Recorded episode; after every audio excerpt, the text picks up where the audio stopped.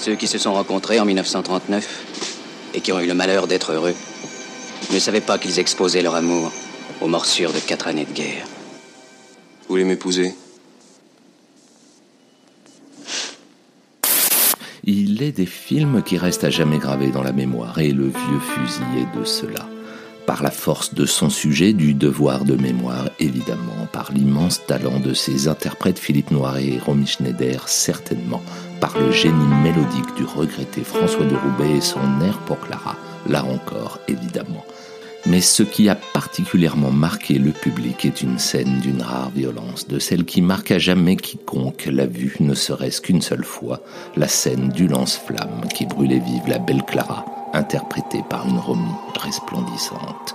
D'autant que pour plus de réalisme, son réalisateur Robert Enrico a véritablement fait jouer cette scène à son actrice en prenant soin de placer une vitre entre elle et les flammes. Et l'effet est bien là, glaçant, terrifiant, traumatisant même. Toute la peur, toute l'horreur du moment crispant, déformant les moindres traits de son visage.